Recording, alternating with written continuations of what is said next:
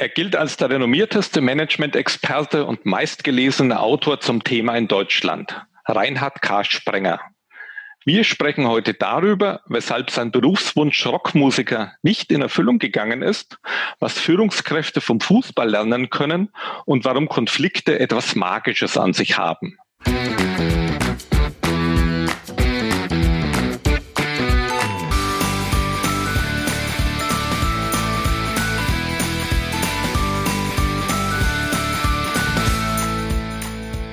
Mein Name ist Peter Steinmüller. Ich bin Ressortleiter der VDI-Nachrichten und begrüße Sie herzlich zu einer neuen Folge von Prototyp, dem Ingenieur.de Karriere-Podcast in Kooperation mit den VDI-Nachrichten. Ein Hinweis zu Beginn. Wenn es Ihnen gefallen hat oder Sie Anregungen haben, bewerten Sie unseren Podcast und schalten Sie wieder ein. Guten Tag, Herr Dr. Sprenger. Grüß Sie auch, Herr Steinmüller. Bevor Sie zum laut Spiegel meistgelesenen Managementautor Deutschlands aufstiegen, hatten Sie ein anderes Berufsziel, nämlich Rockmusiker zu werden.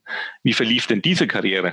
Es äh, ging los damals etwa als 16-Jähriger, wo ich dann unbedingt Gitarre spielen wollte. Vorbilder wie der sozialistische Liedermacher Franz Josef Degenhardt spielte damals eine große Rolle, Hannes Wader, Dylan Donovan. Und dann äh, begann ich äh, schon bald in einer Band zu spielen. Der erste Verstärker war noch ein Radio wo ich äh, eine, Gitarre, eine Gitarre mit dem Tonabnehmer ähm, reinsteckte und es klang ganz furchtbar wunderbar verzerrt.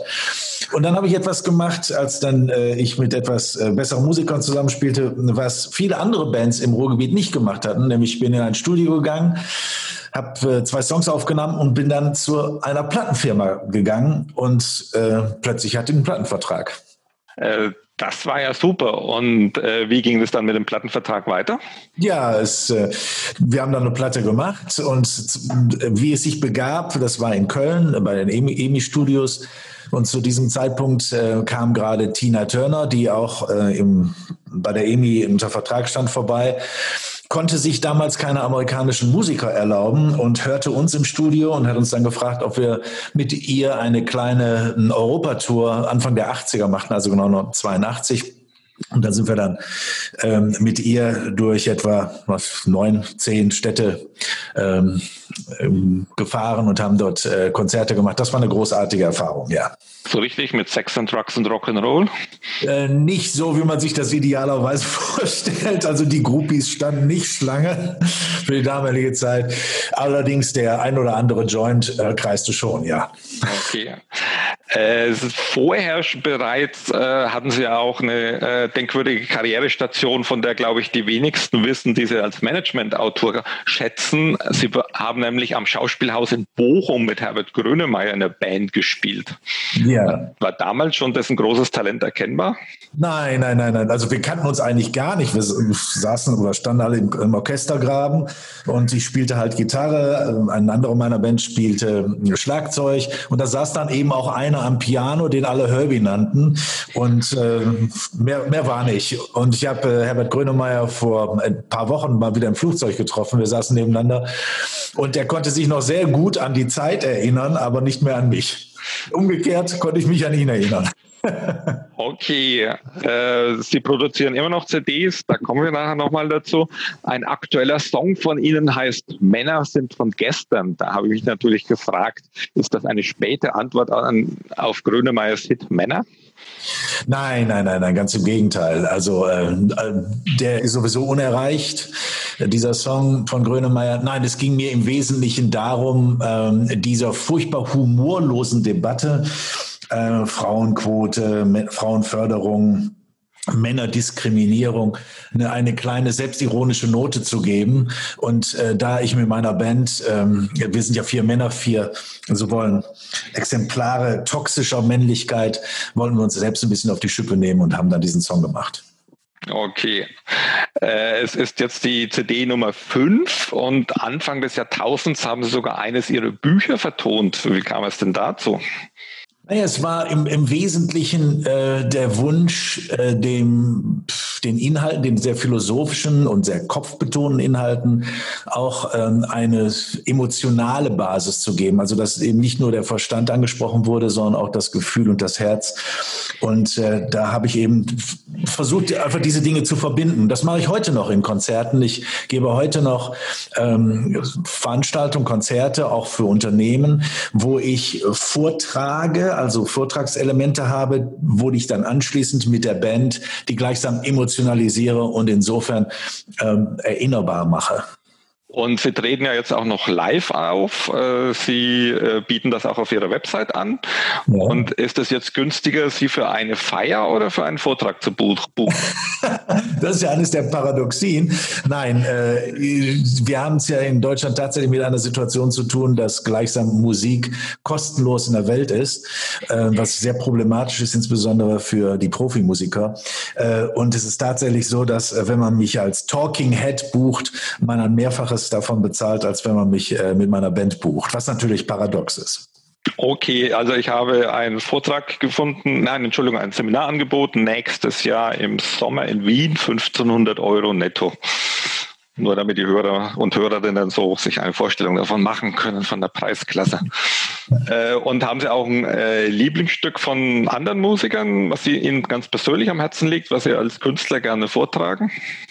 Nein, das tue ich nicht. Das wäre ein Sakrileg. Mein Lieblingskünstler seit meiner Jugend ist Jackson Brown und äh, insbesondere die meisten Songs auf seiner, wie ich finde, ikonischen CD Run, ähm, Late for the Sky. Und äh, da würde ich mich würde ich mich nie dran wagen. Okay, gut. Äh, das waren ja jetzt äh, doch ein, paar eindrückliche äh, Anekdoten und auch Stationen Ihres Musikerlebens. Aber warum hat es denn jetzt nun mit der beruflichen Karriere als Musiker nicht geklappt? Ich denke, es war im Wesentlichen zwei Dinge, die eine wesentliche Rolle spielten. Ich wusste, dass ich ähm, Talent hatte als Musiker, aber nicht ein überragendes Talent. Ähm, das war der eine Punkt. Ich wusste, dass etwa 0,1 Prozent aller Musiker, die, ich sage jetzt mal in Mitteleuropa Musik machen, wirklich von der Musik leben konnten. Und äh, dann kam einfach etwas anderes hinzu. Mein erster Sohn wurde geboren und äh, dann st stand ich vor der Alternative. Gut, was machst du? Ähm, The Call of Duty äh, und ähm, dem habe ich dann jedenfalls ähm, die Musik als Broterwerb geopfert. Äh, Sie schlossen dann ja Ihr Studium ab und äh, promovierten in Philosophie. Die Doktorarbeit wurde vom Deutschen Sportbund mit einem Preis ausgezeichnet und das weist ja darauf hin, dass Sie nicht nur intellektuelle und musische Talente besitzen, sondern offensichtlich auch sportliche. Ja, das schon. Ähm, wobei das war natürlich Sportwissenschaft. Als ich damals begann, Sportwissenschaft zu studieren, ähm, ich hatte ja noch die Zeit des Vor-Bologna, war ja, das kann man sich heute gar nicht mehr vorstellen. Ich konnte fünf Hauptstudiengänge abschließen, gut innerhalb von zehn Jahren, aber das war alles äh, damals noch möglich, heute undenkbar. Und äh, dazu gehört eben auch Sportwissenschaft und in dem Fall eben Sportphilosophie, Sportsoziologie und Sportgeschichte. Und äh, da in dem Bereich war dann auch meine äh, Dissertation. Ähm, sportlich selbst, das, das habe ich mir bis heute erhalten. Spezialfach war immer Schwimmen, aber heute spiele ich halt äh, Tennis und laufe eigentlich fast jeden Tag, äh, schlicht aus Eitelkeitsgründen. Okay. Äh, und vielleicht jetzt auch aus anderen Gründen, nämlich um Körper und Geist gleichermaßen zu schulen, äh, gibt es bestimmte Sportarten, die Sie Führungskräften empfehlen können? Oh nein, das würde, das würde meine Kompetenz weit überdehnen. Ich glaube, ähm, wenn man etwas rein funktional macht, also es zu tun, um etwas anderes zu tun, dann wird es nicht lange funktionieren. Man muss schon Freude an dem äh, machen, was man hat. Und ich, für mich ist dieses Laufen etwas, was äh, fast eine therapeutische Qualität hat. Und das schätze ich sehr. Kann sehr gut verstehen, wenn andere Menschen etwas anderes bevorzugen. Und äh, 2008 ist von Ihnen ein Buch erschienen, äh, was Führungskräfte von Fußballtrainern lernen können.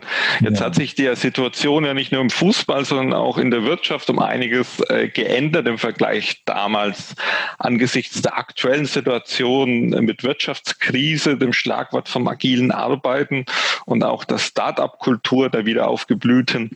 Was lässt sich denn jetzt vom Fußball auf die Wirtschaft übertragen? Im Grunde haben Sie es schon selbst beantwortet.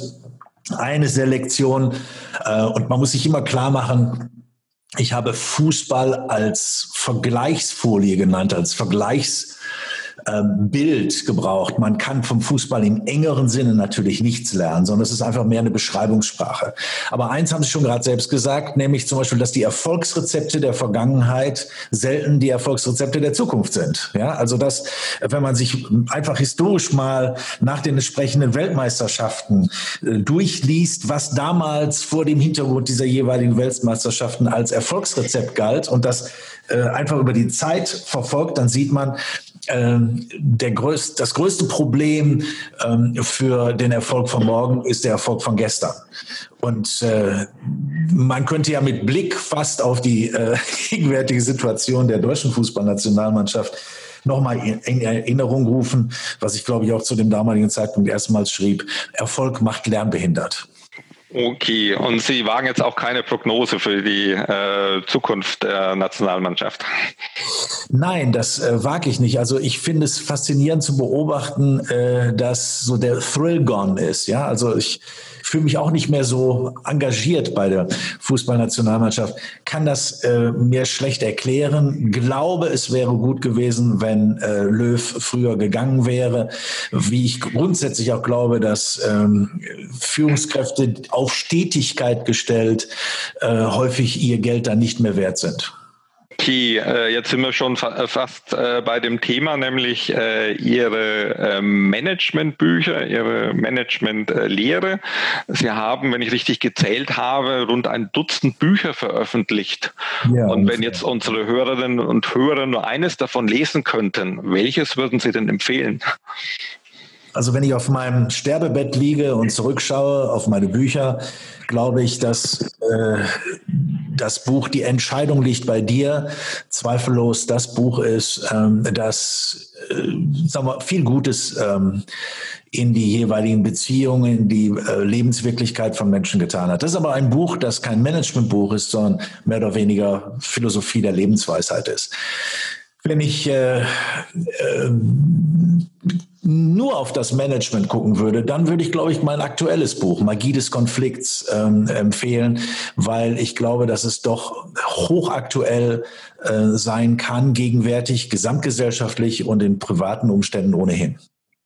Oder zu diesem Buch kommen wir noch, aber zunächst einmal, ich hätte ja auf was anderes getippt und zwar äh, würde, würden Sie mir widersprechen, wenn ich sage, dass Mythos Motivation das wirkmächtigste Ihrer Bücher gewesen ist? Ja, zweifellos. Also Mythos Motivation war ein Buch, das ähm, unendlich viele Menschen bewegt hat und auch eine große Diskussion angeregt hat, auch in den Verkaufszahlen, äh, war es äh, heute unvorstellbare Verkaufszahlen erreicht hat. Äh, ja, das ist, wie man so sagt, das Signature-Buch, mit dem ich verbunden werde. Ich glaube aber als These, als äh, These ist es sicherlich unschlagbar, aber es war doch damals noch relativ erratisch geschrieben, also extrem anekdotisch. Und äh, ich würde heute das, dieses Buch stilistisch so nicht mehr schreiben. Äh, vieles davon ist wahrscheinlich jetzt im, äh, in jedem Führungskräfte-Nachwuchsseminar äh, wird vermittelt. Vielleicht sagen Sie uns Oder in Abiturprüfungen äh, wird oh. Aber vielleicht äh, erzählen Sie unseren Hörerinnen und Hörern doch noch mal kurz, um was es dabei geht. Ja, es äh, wurde wahrgenommen als eine Kritik äh, des Anreizens, des Motivierens mit Bonussystemen, mit Incentives, mit Lob und Prämien.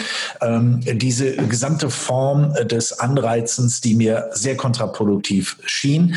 Ähm, ich glaube, dass man äh, sich selbst mit Belohnungen bestraft und letztlich, wenn man die Spät- und Nebenwirkungen mitdenkt, Ähm, das, so wurde es in allererster Linie wahrgenommen. Ähm, das hatte im Hintergrund aber etwas, was nicht sofort äh, sichtbar war, nämlich, dass ich eigentlich auf schwache Führungskräfte zielte. Ich habe sehr früh gemerkt, ähm, gerade in meiner Arbeit bei der 3M, dem Unternehmen, wo ich mein Handwerk äh, gelernt habe, dass sehr schwache Führungskräfte, also die weder führen konnten noch führen wollten, solche Anreizsysteme nutzten, um gewissermaßen ihren Job nicht machen zu müssen. Und der Rückgriff auf diese selbstregenden Anreizsysteme war für mich immer der Offenbarungseid eben von schwacher Führung. Und das war mein eigentliches Thema, dass das gesamtgesellschaftlich weit wichtiger war, äh, wenn ich mir zum Beispiel an Verhaltenslenkung über Steuern denke, das ist mir erst später klar geworden. Und heutzutage, wir haben gerade, Sie hatten gerade angesprochen, ist es schon Thema in Abiturprüfungen. Äh, sagen Sie, das Buch äh, ist äh, völlig überholt, weil sich jetzt eh keiner, kein Unternehmen äh, mehr diese Fehler begeht? Oder was sagen Sie, inwieweit hat es jetzt wirklich gewirkt? Ganz im Gegenteil. Also natürlich habe ich äh, Gesamtgesellschaft, natürlich habe ich gewissermaßen diesen Kampf verloren, aber äh, etliche haben sind doch sehr nachdenklich geworden. Also beispielsweise, wenn ich mal Wirkung äh, Fußball und ähm, Motivierung zusammennehme, äh, dann war zum Beispiel ein Aspekt, der ein Unternehmen äh, wie Mercedes, Daimler, äh, insofern beeinflusst hat, als äh, damals Thatcher sagte, äh, es nützt mir nichts, wenn ein Verteidiger 95 Prozent seiner Zweikämpfe gewinnt und äh, dass die Mannschaft hat 0 zu 3 verloren.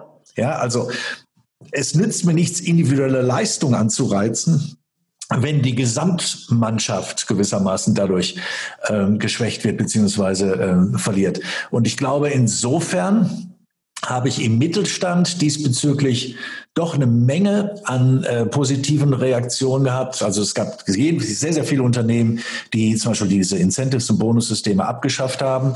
Äh, gesamtgesellschaftlich, äh, glaube ich, äh, müssen wir da noch weiter kämpfen und werde ich das auch weiter tun. Äh, den äh, Kampf noch einmal verstärkt haben Sie ja äh, den gesamtgesellschaftlichen vor 15 Jahren mit dem Buch Der dressierte Bürger. Es ist mhm. Ihr einziges ausdrücklich politisches Buch. Ja. Damals haben Sie das Wahlvolk folgendermaßen beschrieben. Die eine Hälfte der Bürger will ihr Leben leben, aber nicht führen. Sie hält mit hartnäckigem Willen zur Ohnmacht an der Monstranz des Wohlfahrtsstaates fest. Die andere Hälfte will ihr Leben selbstverantwortlich führen. Haben sich die Verhältnisse zwischen den Bevölkerungsgruppen seitdem verschoben und wenn ja, in welche Richtung? Ich fürchte, ähm, die erste Gruppe ist noch größer geworden. Ähm, ich sehe grundsätzlich eine äh, immer größer werdende Neigung äh, zu einem Leben, das ich selbst nicht mehr führe, sondern von anderen geführt und alimentiert wird. Ich erlebe eine zunehmende Neigung vieler Menschen, mit ihrer Hand in der Tasche anderer Menschen zu leben. Ich erlebe, äh, dass etliche die Konsequenzen ihrer Lebensentscheidungen anderen Menschen aufbürden und so etwas wie aufrechter Gang und Selbstverantwortung auf dem Rückzug ist. Ähm, gerade in diesen Corona-Zeiten äh, sehe ich das oder meine das zu sehen, dass wir hier doch sehr stark in Richtung Nanny-Staat äh, gehen. Und äh, das sehe ich mit großer, großer Besorgnis, insbesondere mit Blick auf die Zukunft, die meine Kinder erwarten werden.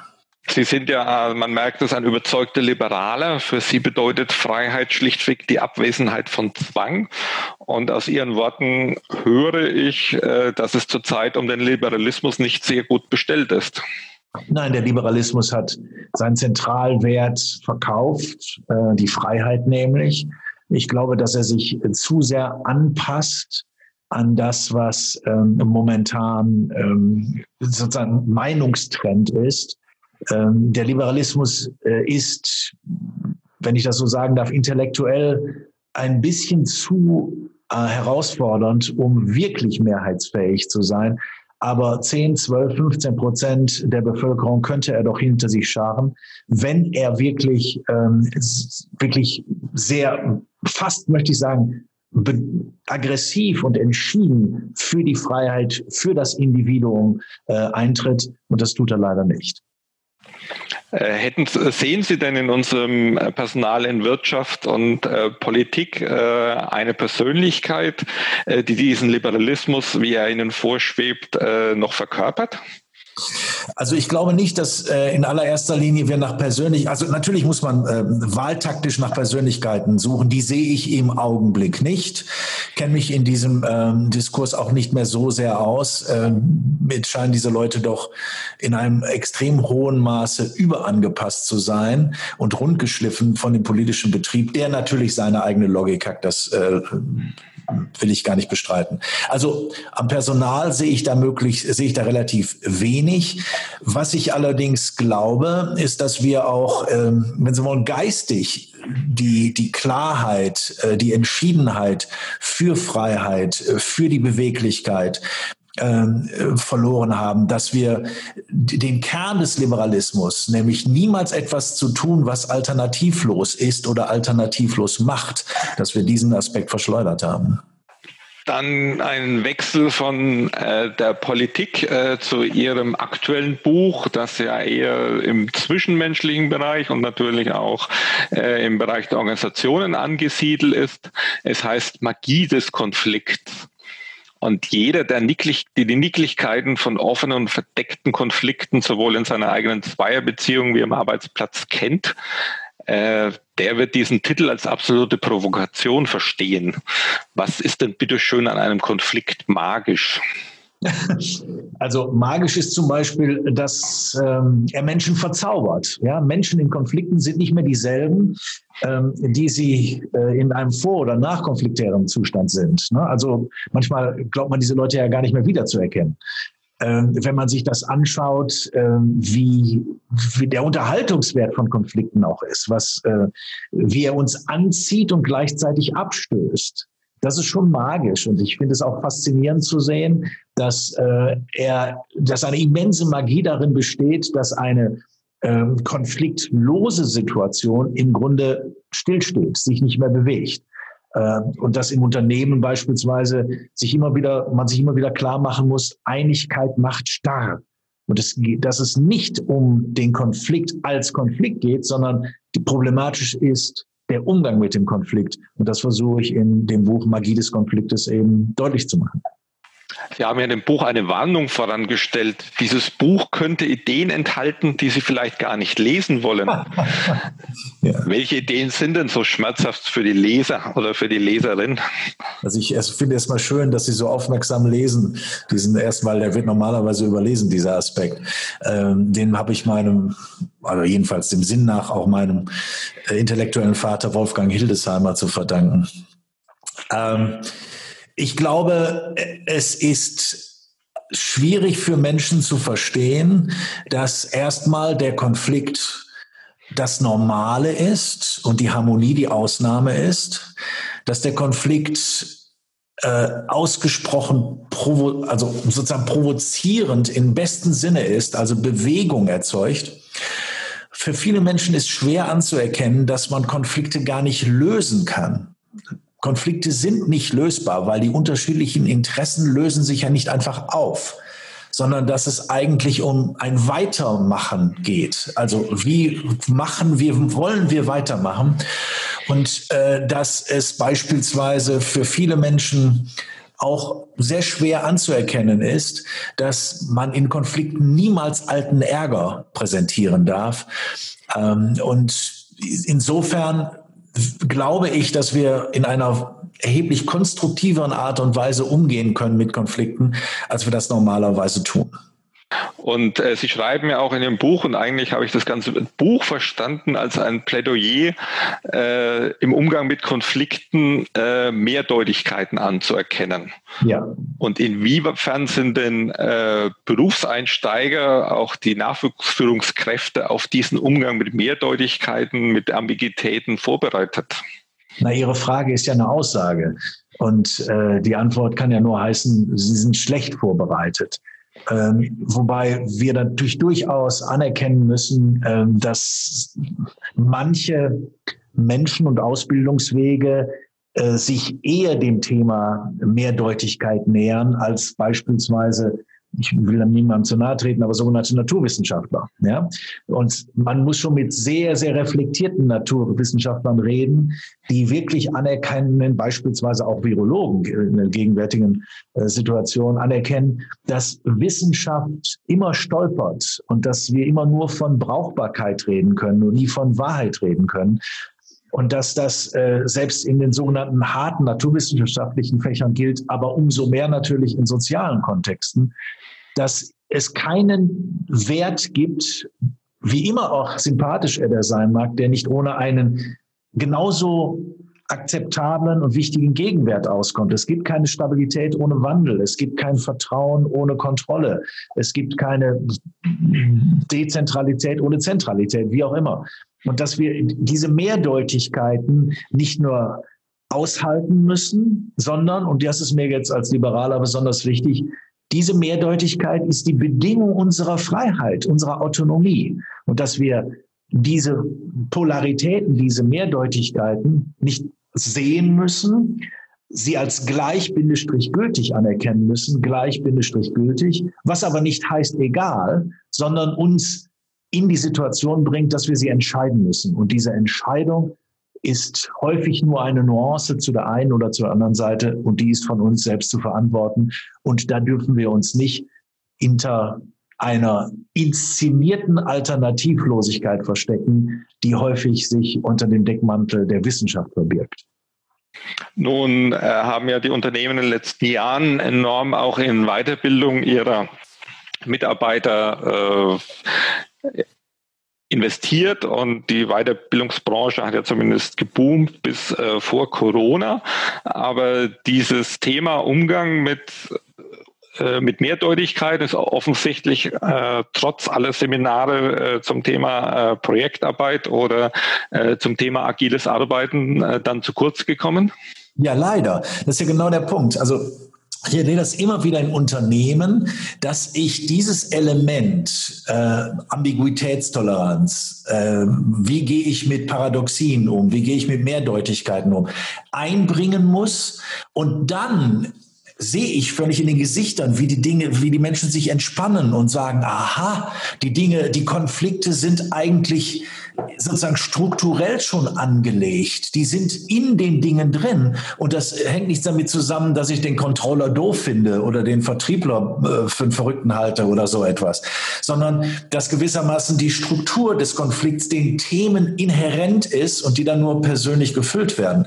Ähm, so dass ich, wir sehr, sehr häufig Scheinkonflikte haben, die wir nur deshalb so erbittert äh, ausführen, weil wir keine Einsicht haben in die fundamentale Mehrdeutigkeit der Existenz und der Wirklichkeit.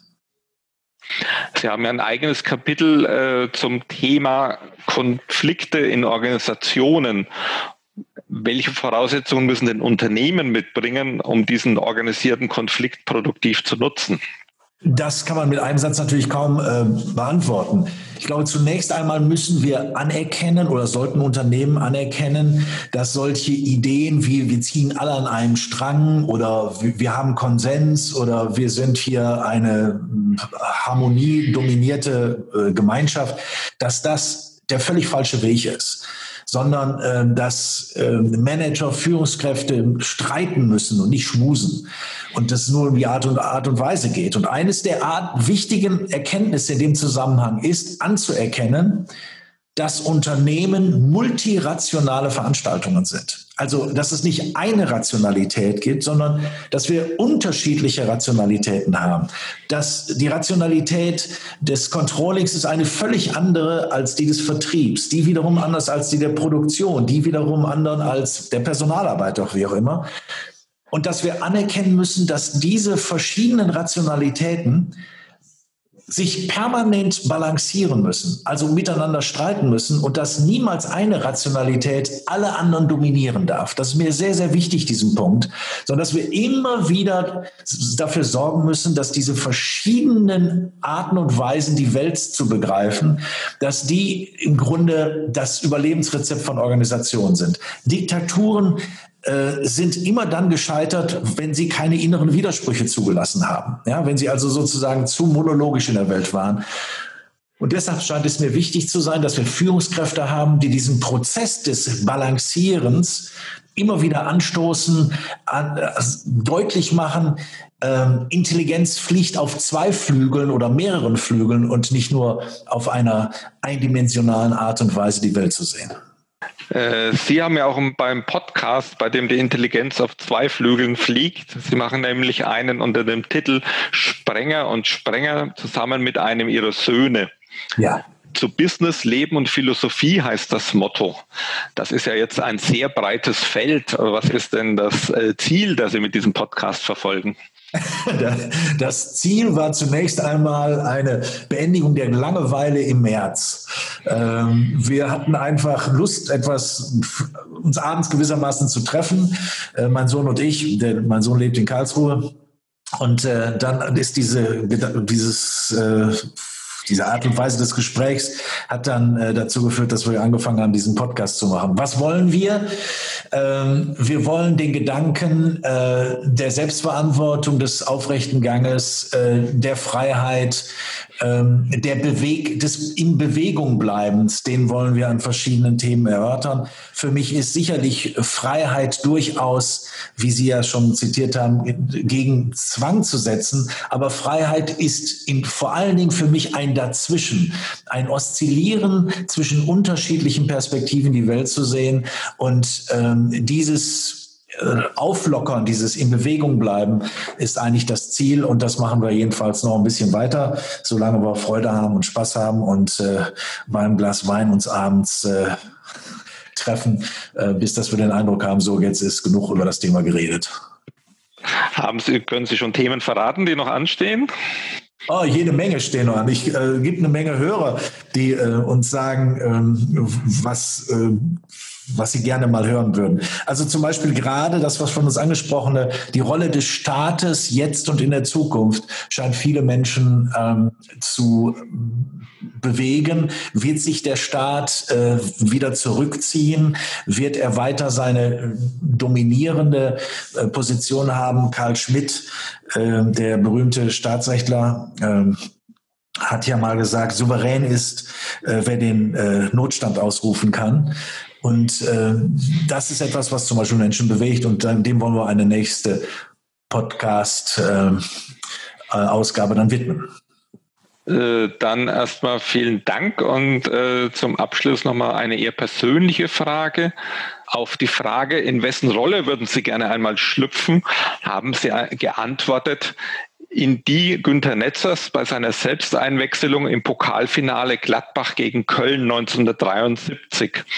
Ja. Und bei mir kommt es so an, als steckte da der unerfüllte Traum dahinter, endlich einmal nicht mehr als Experte, als Trainer an der Außenlinie zu stehen, sondern selbst aktiv das Geschehen gestalten zu dürfen. Also das wäre ähm, bei allem Respekt ein bisschen überinterpretiert. Ich äh, will anders antworten. Ähm, ich habe dann äh, Günter Netzer vor einigen Jahren mal auch wieder im Flugzeug getroffen. Man spricht sich da ja nicht an und so weiter. Aber als dann das, äh, die Maschine in Zürich landete, habe ich ihn dann angesprochen und habe ihn auf diese Situation angesprochen, habe gesagt, also äh, Herr Netzer, Sie haben mir damals eines der schönsten Momente äh, meines Lebens geschenkt. Und äh, ich musste damals wirklich weinen vor äh, vor Glück, vor und das hing, nicht, hing halt überhaupt nicht mit den Mannschaften zusammen, sondern nur dieses äh, dieses dramatische Element, äh, das da zutage kam. Und dann sagte er so, ja, wissen Sie, das ist jetzt 40 Jahre her. Dann sagte ich, ja, 40 Jahre her. Lang ist das. Ich habe nochmal gesagt, herzlichen Dank für diesen wunderbaren Moment. Vielleicht sollten Sie jetzt, nachdem äh, dieser Moment jetzt nicht äh, Abiturthema ist, nochmal unseren Hörerinnen und Hörern sagen, was denn äh, Netzer damals Einmaliges geleistet hat. Ja, also einmalig hat er eigentlich gar nichts geleistet. Er war nur äh, im war er eigentlich eine Persona äh, non grata äh, und äh, Weißweiler hat ihn auf die äh, er, warum war er Persona non grata? Er war ähm, hatte bei Real Madrid unterschrieben. Also das war damals noch äh, Vaterlandsverrat. Hm? Und äh, sein, sein Chef Weißweiler hat ihn dann auf die, äh, auf die Bank gesetzt und äh, es war gab im Pokalfinale dann eine Situation, die war ziemlich heikel und dann hat Weißweiler gesagt, Netzer, du sollst rein und dann hat er sich geweigert hat sich geweigert, aufs Feld zu gehen und hat sich dann selbst eingewechselt ein paar Minuten später. Hat einen anderen Spieler rausgeritten, ist rein, nimmt den Ball, holt ihn sich in der Mittellinie, rennt aufs Tor, schießt fliegende Mähne, jeder kann sich noch erinnern, schießt das Tor, trifft ihn gar nicht so ganz genau und dann Tor und äh, Mönchengladbach gewinnt äh, das Pokalendspiel.